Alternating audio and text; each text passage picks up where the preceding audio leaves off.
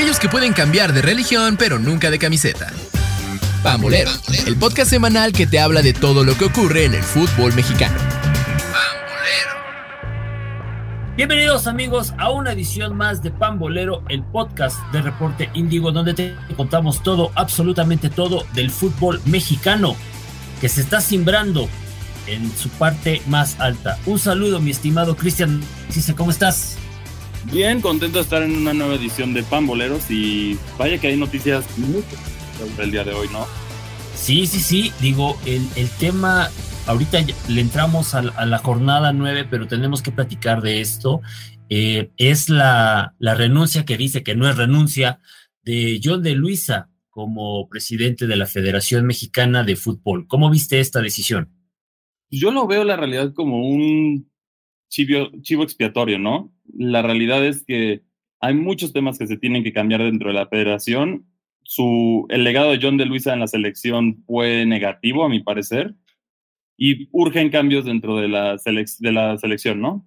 Sí, urgen cambios y creo que yo también le daría una lectura de que hay un nuevo poder, ¿no? Es, ya es evidente que, que la pugna de, poderes que hay en, por la selección mexicana está durísima y exactamente como bien, bien apuntas, eh, John de Luisa mejor prefiere hacerse a, a un lado, eh, trasciende que él, él, ya se sentía un poco incómodo en el sentido de que no se le tomaba en cuenta para nada, a pesar de que era, bueno, no para nada, sino que no tenía peso en muchas ya en muchas decisiones de este nuevo comité.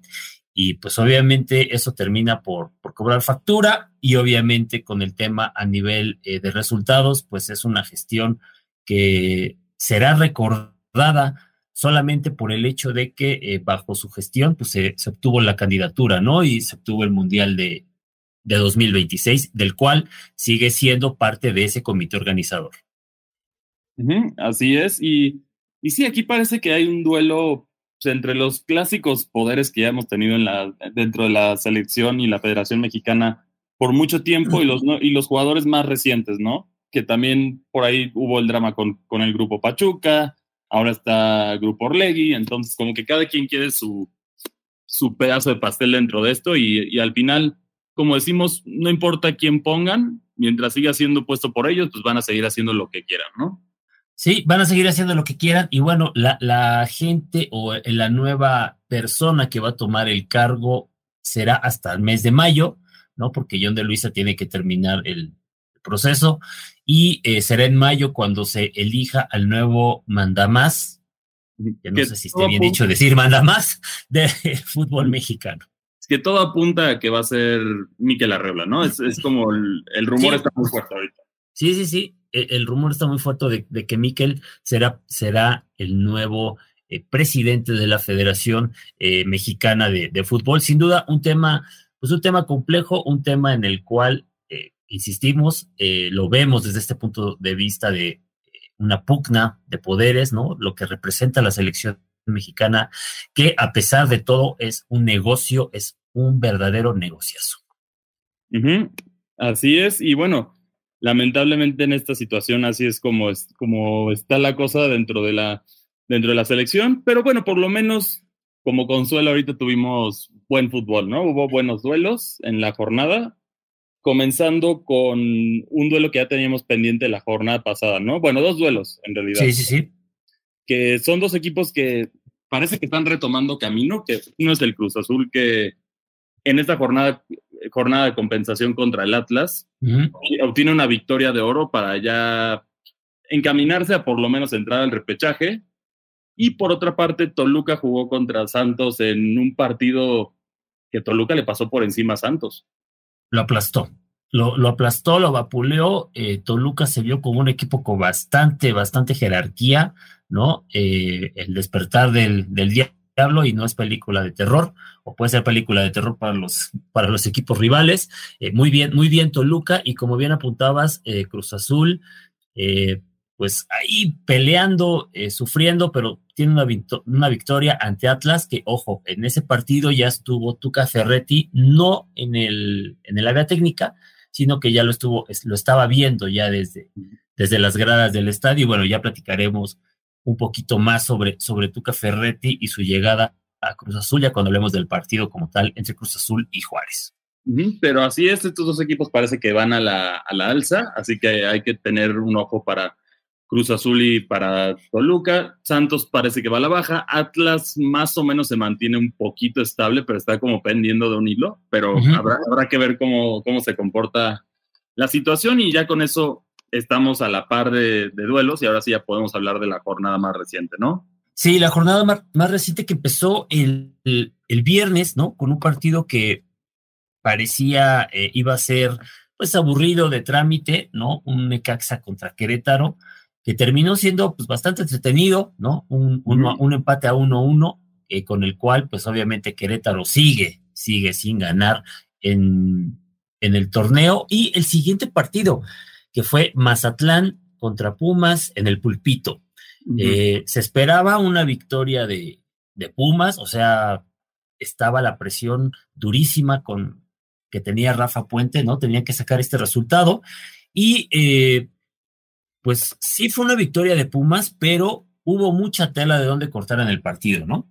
Dentro y fuera de la cancha. Para empezar, de, fuera de la cancha salió, bueno, ya vimos la motivación de Ricardo Salinas Pliego a su equipo, que les apostó a los Híjole. jugadores 300 mil dólares si es que ellos ganaban el, el, partido, se lo podían dividir entre todos, pero si ellos perdían le tenían que, que cooperar para pagarle a él. Dos, 30, dos carritos de golf, ¿no? Sí, dos carritos de golf, exactamente. Y, y bueno, aquí por más que dio batalla Mazatlán, que sí podemos decir que fue de sus partidos más decentes del torneo, la realidad es que no le alcanza, no le alcanza. Aquí, aquí quizás sí merecía un empate, tampoco, la derrota a mi parecer es injusta y ahorita vamos a hablar de ese tema que a mi parecer el arbitraje estuvo uh -huh. muy mal en este partido, ¿no? Sí, y estuvo, estuvo mal en el, eh, bueno, yo con, considero que dos anotaciones eh, que se, se, se, dieron en el juego, una fue validada con, con el VAR, ¿no? El, el gol de, de, Mazatlán, el cual, eh, desde mi punto de vista, es fuera de lugar, aunque no sé si, si yo me vaya con la finta, con el tema esta de la, de la perspectiva, ¿no? De, de la óptica. Y eh, al final del partido, cuando eh, está 2-1, en, en, el último suspiro, Mazatlán hace el, de, el, empate con un cabezazo de vidrio. Sin embargo, eh, se, anula, se anula el gol. Pero aquí el tema es que mmm, parece que no se ponían de acuerdo de. Sí, sobre qué marcar, ¿no?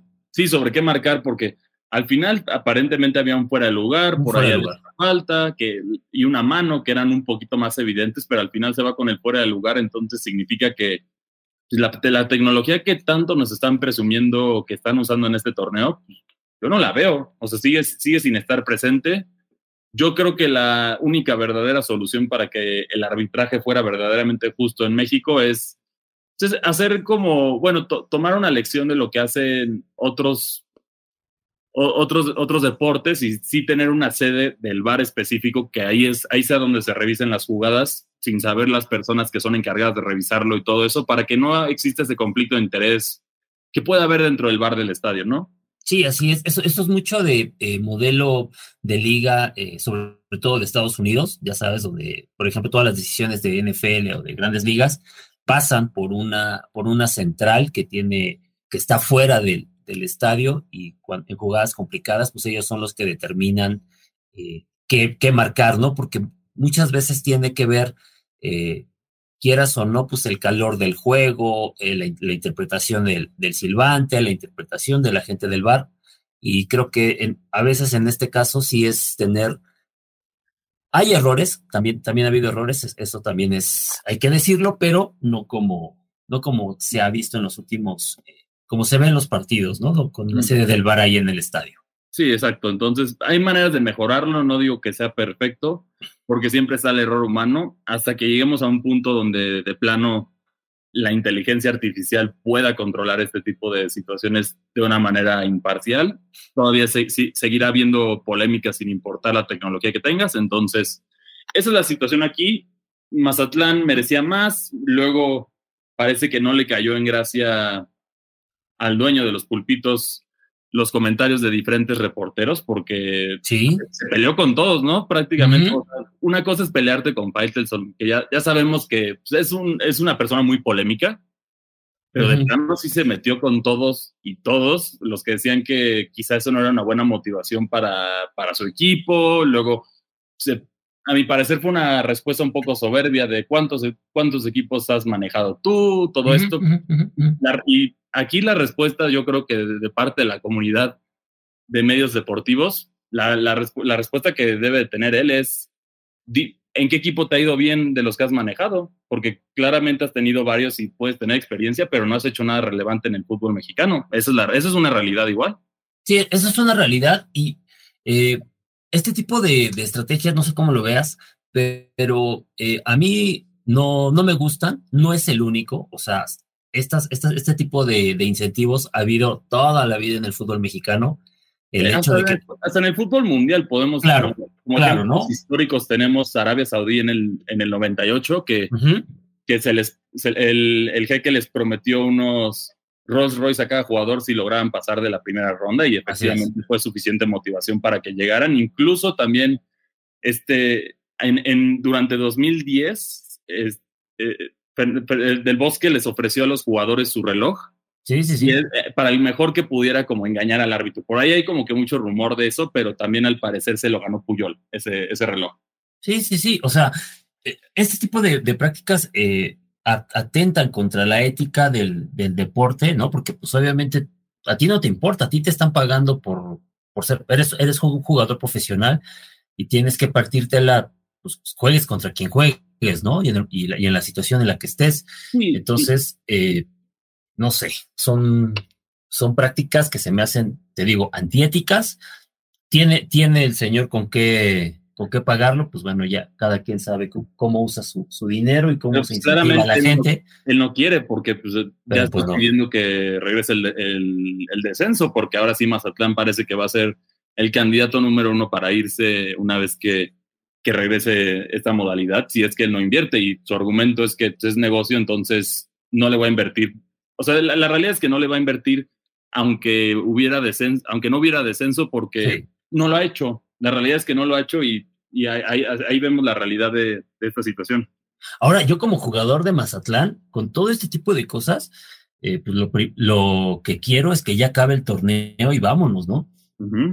Sí, parece ser que eso sería una opción porque sí es, es preocupante ver el actuar del Mazatlán, que de plano no avanza, lo mejor que ha sacado, solo lleva un punto en todo el torneo, no ha podido ganar, ni de local ni de visitante, y lo peor es que todavía tiene duelos muy, muy difíciles, que es lo que vamos a ver más al rato, pero bueno, ¿te parece si nos vamos a la segunda victoria al hilo de, bueno, es la tercera victoria al hilo de la máquina? La tercera victoria al hilo de la máquina, Cruz Azul cambió, sufrió una metamorfosis en 13 días, para ser exactos. El, 13 de febrero le, le, dan las gracias al Potro Gutiérrez, se hace todo el, eh, el show a, propósito de los candidatos, de las entrevistas, que si Hugo, que si Mohamed, que si Chepo de la Torre, termina siendo Tuca Ferretti y ya con Tuca, eh, que no estuvo en el primer tiempo, ¿no? Tuca vio el partido en el palco de, en la segunda mitad, eh, en el primer tiempo y ya en la segunda mitad bajó al banquillo, Cruz Azul le gana a Juárez 1-0 y de esta manera ya está instalado entre los 12 primeros que van a, eh, que aspiran a meterse o que pelean por meterse a repesca. Sí, definitivamente parece que fue una muy buena decisión de parte de la directiva de la, del Cruz Azul. Aquí sí les aplaudo el, el famosísimo Dream Team que tienen. Tienes al Conejo Pérez, que con el Cruz Azul, ¿qué, no podemos decir de él? Es una figura emblemática de la institución y también conoce el equipo a la perfección. Tenemos a Memo Vázquez que también estuvo muy cerca de ser campeón con el equipo, no le alcanzó, pero sí, fue, fue parte de la época de el ya merito. Y por otra parte tenemos al Tuca que, que no se deja no se deja mangonear, entonces definitivamente va a ser los cambios necesarios. Incluso ya también ya amenazaron con las bajas que van a tener para, para el próximo torneo que incluye al Shaggy Martínez, incluye también a, un delantero que tenían préstamo, a Estrada, que es un delantero que tenían préstamo del Toluca. Entonces seguramente se, se, vienen muchos cambios positivos para la máquina mientras lo dejen hacer su trabajo al Tuca. Un sector de la afición estaba frustrada quizá por el, por el nuevo juego más defensivo del Cruz Azul, pero es eficiente. La realidad es que es eficiente. Es un, es un técnico que no, no tiene que probarse, definitivamente es, uno, es una de las leyendas del fútbol mexicano, como lo queramos ver, nos gusta su estilo de juego no, ha dirigido en todos los equipos grandes prácticamente con excepción del América, entonces definitivamente tienes un técnico muy, muy capaz que puede darle vuelta a la máquina. Sí, y que, eh, por ejemplo, ahorita que lo que decías, pues bueno, eh, Dream Team tiene a dos técnicos campeones en la banca, ¿no? Porque no hay que olvidar que, que Memo Vázquez eh, es un técnico que también sabe, sabe trabajar, que también ha sido campeón en equipos grandes, ¿no? Y entonces viene, viene, por la viene por una revancha también en, en Cruz Azul. Sí, yo creo que la verdad, siendo aficionado al Cruz Azul, este giro inesperado definitivamente es muy placentero para todos. Entonces, habrá que ver cómo rinde el equipo, pero, pero bueno, sí, Cruz Azul pinta para por lo menos colarse al, repechaje en este momento. Quizá en otros torneos pueda aspirar a más. Y también, y concluimos la, jornada del sábado con dos duelos bastante llamativos, ¿no? Sí, sí, sí en Cruz Azul se están, eh, se están ilusionando, en Chivas les dicen quítate que ahí te voy, ¿no? O sea, ya lo habíamos platicado en, este, en, el podcast pasado, dijimos que, que, Chivas iba, iba en ascenso, que Chivas estaba jugando bien, pero que Chivas iba a tener un gran reto en el universitario y pues Chivas ganó. así es, logró obtener una victoria que a mi parecer es un poco... Es buena la victoria, claro que son tres puntos. Déjalo soñar, Cristian, déjalo soñar pero en este caso, o sea, sí va mejorando las Chivas, es una realidad. Estas chivas, no las habíamos visto hace años, pero este duelo contra Tigres quizá fue un poco injusto para, los, para el cuadro felino porque sí atacaron más, tuvieron las oportunidades más peligrosas, pero ahí sí mis respetos al, al, guacho que logró aguantar las más difíciles. Y también aquí careció de puntería el Tigres. esa es la realidad, esa es la diferencia aquí, porque si ves los tiros, Chivas fue muy eficiente, cinco remates al arco, dos fueron gol, mientras que Tigres tuvo 20 remates, que a mi parecer varios de ellos eran jugadas mucho más peligrosas que los goles de Chivas, y solo pudieron concretar un penal, es la realidad, no, no pudieron hacer más. Sí, ahorita que decía lo de los goles de Chivas, eh, como raro los goles de Guadalajara, ¿no? O sea, como que te causa extrañeza que hayan sido goles tan fáciles ante un rival como Tigres, ¿no? Sí. Que suele, que suele ser un equipo bastante ordenado. También algo que este partido sí, no entiendo cómo se sigue saliendo con la suya, es, es Nahuel Guzmán que de plano, a ver, no sé si viste durante el partido ese despeje a la cabeza a uno de los jugadores de Chivas cuando metieron el gol. Sí, sí, sí y no, no le sacaron amarilla. ¿En serio el VAR no revisa eso? Sabemos que Nahuel puede hacer lo que quiera porque le tienen miedo los árbitros, es como Guiñac en ese sentido. Pero a ver, tienes que, mínimo le tienen que poner una multa porque pues eso es una agresión directa en el sentido de que no, aunque sea un despeje, pues la intención era pegarle. O sea, esa es, es una realidad y nadie me va a decir lo, lo contrario y tienen que, tienen que poner el ejemplo porque si no van a seguir de divas los jugadores. Esa es la realidad. Pues sí, pero es, yo creo, eh, dudo, dudo realmente que, que, le vayan a poner un castigo a, a, Nahuel Guzmán si ha hecho cosas peores, ¿no? Sí, pero es lo que decimos, ¿hasta cuándo lo van a aguantar? O de plano va a tener la fama como del jugador con más suerte porque los árbitros nunca le sacaron las tarjetas que merecía. Sí, bueno, ahí, ahí tendría que, tendría que ponerse las pilas la gente de la comisión de, los árbitros y la comisión disciplinaria, pero pues creo que no, eh, no va a aplicar, no va a aplicar este tema. Y bueno, fue, un triunfo de, de Guadalajara que eh, ya está en el cuarto lugar, ya está en el cuarto lugar, quinto, sí, cierto. Así es, logra, es, es, es puntos de oro para irse posicionando bien, por lo menos en los puestos altos del repechaje.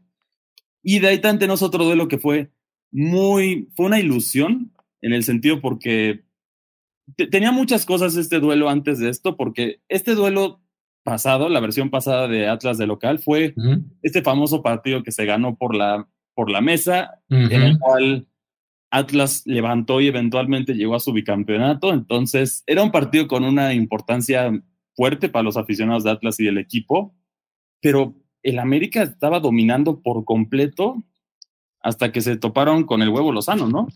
Se toparon con el huevo Lozano dos golazos, eh, dos golazos. No sé si en el, primer, en el primero también eh, le, le echa una ayudadita eh, Jiménez, ¿no? El portero americanista, pero como bien dices, América ganaba fácil, 2 a 0. América se pudo haber ido 3-0 al frente en el marcador. Y, no sabía ni pies de cabeza del Atlas hasta ese tiro libre, que sí, a mi parecer sí, Jiménez pudo haber hecho mucho más, porque unos pueden decir, iba muy rápido el balón, todas esas. pero, es un tiro de, de distancia muy, muy, lejano, ¿no? Son 30 metros de distancia. Sí, de sí, te acomodas. Sí, sí te, te, da tiempo muy mal eh, ahí, y eso levantó al, al, Atlas y le dio suficiente batalla como para poder rescatar el, el, empate. Incluso en algunos momentos el Atlas parecía que se iba a llevar la victoria, ¿no? Por ahí.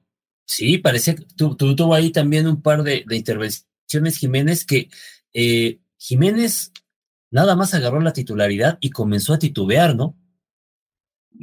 Sí, definitivamente Jiménez sí le, le, dio, le dio, le quedó muy grande a mi parecer la titularidad y seguramente el América tiene que buscar otro portero, ¿no? Sí, y, y, lo que sí es que no, no tuvo nada que hacer en, en el segundo gol, un golazo de, de Lozano, ¿no? Del huevo, del huevo Lozano, y de esta manera América, sigue invicto en el torneo, es el único equipo que no ha perdido en el clausura 2023. Sin embargo, eh, pues ya, ya está fuera, ya está fuera de, la, de los cuatro primeros que entran directo a la liguilla eh, con 17 puntos, se ubica en el quinto lugar.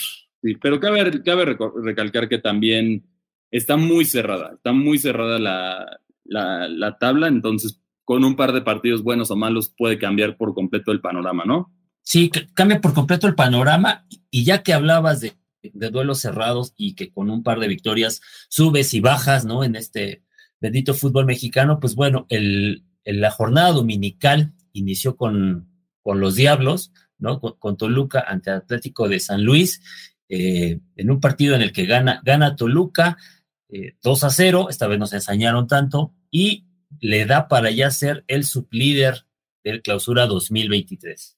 Sí, en, y en ese sentido, fuera de que le vaya al Toluca, no ha hecho un buen trabajo el equipo. En este caso, con San Luis quizá merecía un gol, porque sí, sí, sí. Volpi, Volpi tuvo buenas intervenciones y también falló mucho parece, aquí lo interesante de Toluca es que lo que hablábamos la vez pasada de, esta, de, de, los goles a favor y las diferencias de goles y las estadísticas, Toluca estaba más bajo, pero parece que compensaron esos, esos empates contra León y contra Atlas en estos últimos dos duelos, entonces ahora Toluca se posiciona como el, empatado con el América, el mejor equipo en diferencia de goles. Y también tiene la mejor defensiva, una de las mejores defensivas y ofensivas del torneo, entonces es un equipo que, que parece que puede hacer algo más en este torneo. Sí, pare parece que puede hacer más y yo creo que sí va a estar entre los cuatro eh, que van a entrar que van a entrar directo. Los otros tres lugares, pues obviamente se los van a pelear los Regios y América y Guadalajara. Y después por, por la tarde ya tuvimos eh, otro duelo que al final se puso eh, interesante también parecía para hacer una goleada de escándalo, ¿no? El Santos contra, contra Puebla, Santos ganaba 3-0, fácil, y de repente Puebla comenzó a complicarle el partido y bueno, terminó el partido 3 a 2. Uh -huh, pero bueno, por lo menos Santos regresó a la hacienda del triunfo, necesitaba este, este golpe motivacional después de la derrota contra Toluca tan escandalosa. Y, y bueno, por, para cerrar la jornada de los partidos que ya fueron porque tenemos uno de compensación, fue uh -huh. justo la, la, sorpresiva victoria de los Cholos contra Pachuca, ¿no? Que Pachuca parece que se está descarrilando un poquito después de ciertas declaraciones de que pues, los equipos no habían descansado 48 horas entre cada partido y todo eso, que a mi parecer le está, le está pesando al Pachuca y, y aquí parece que el Piojo Herrera quiere una revancha con Cholos, ¿no? Sí, fue el primer triunfo de, del Piojo Herrera en su nueva aventura, lo que es la segunda, la segunda experiencia con, con, con la Jauría, con los Cholos. Eh, esta, esta victoria viene después de un par de derrotas ante Chivas y, y América. Y en el caso de Pachuca, eh, te diría que pasó lo mismo que con el duelo de Chivas contra Tigres, ¿no? O sea, fueron 20 remates de, de Pachuca, y, pero solamente 5 al, al, arco. Mm. Y entonces, eh, bueno, eso nos habla Pachuca obviamente tuvo mayor posesión de balón, sin embargo, eh, pues no, no, estuvieron finos, no se ve aquel equipo eh, dinámico, ¿no? algo está pasando con, con, el campeón del fútbol mexicano, que ya está en la sexta posición, obviamente también nada más con un puntito abajo, dos, dos puntos abajo de los, de los primeros lugares, ¿no? Del segundo, tercero y cuarto lugar, pero eh, sí es de llamar, sí es de llamar la atención esto que está pasando con, Pachuca, ¿no? Que tiene un duelo durísimo la próxima semana. así es, esto, esto es bastante preocupante y habrá que ver cómo Almada logra arreglar la situación, ¿no? Sí, sí, pero sí, y si te parece, digo, antes de que empecemos a ver ya lo que son los partidos de la jornada 10, eh, pues bueno, hoy termina ya la jornada 9, este lunes, con el partido entre León contra Monterrey. Eh, pareciera que, Monterrey la tiene fácil, pero eh, yo creo que León le puede dar un sustito, ¿eh? Yo creo que sí, yo creo que sí, en especial como va un poco a la alta de León, posiblemente esto puede motivar todavía, entonces es un duelo difícil para ver ¿En dónde está posicionado León en este momento? Sí, y bueno, eh, pues ya, vámonos, vámonos ya con el tema de la, de la jornada, de la jornada 10, que comienza el próximo viernes 3 de marzo, y con justamente Mazatlán, eh, que recibe ahora a Cruz Azul. Otro triunfo de la máquina, ¿no? cuatro victorias al hilo del Cruz Azul. Definitivamente esto es un impulso. Aquí tenemos a, a la que baila con todos. Y bueno, de ahí tenemos el duelo también el mismo viernes de Necaxa contra Tigres. Yo creo que va a ser un empate. Tenemos después Tijuana contra Atlas. Yo creo que Cholos puede hacer, hacer más contra Atlas. Sí, Habrá que ver. Sí, Tijuana va a tener su segunda victoria. León contra San Luis, me parece que el León se va a llevar los tres puntos. América contra. Este es un duelo importantísimo para los dos equipos para ver en verdad de qué están hechos este torneo.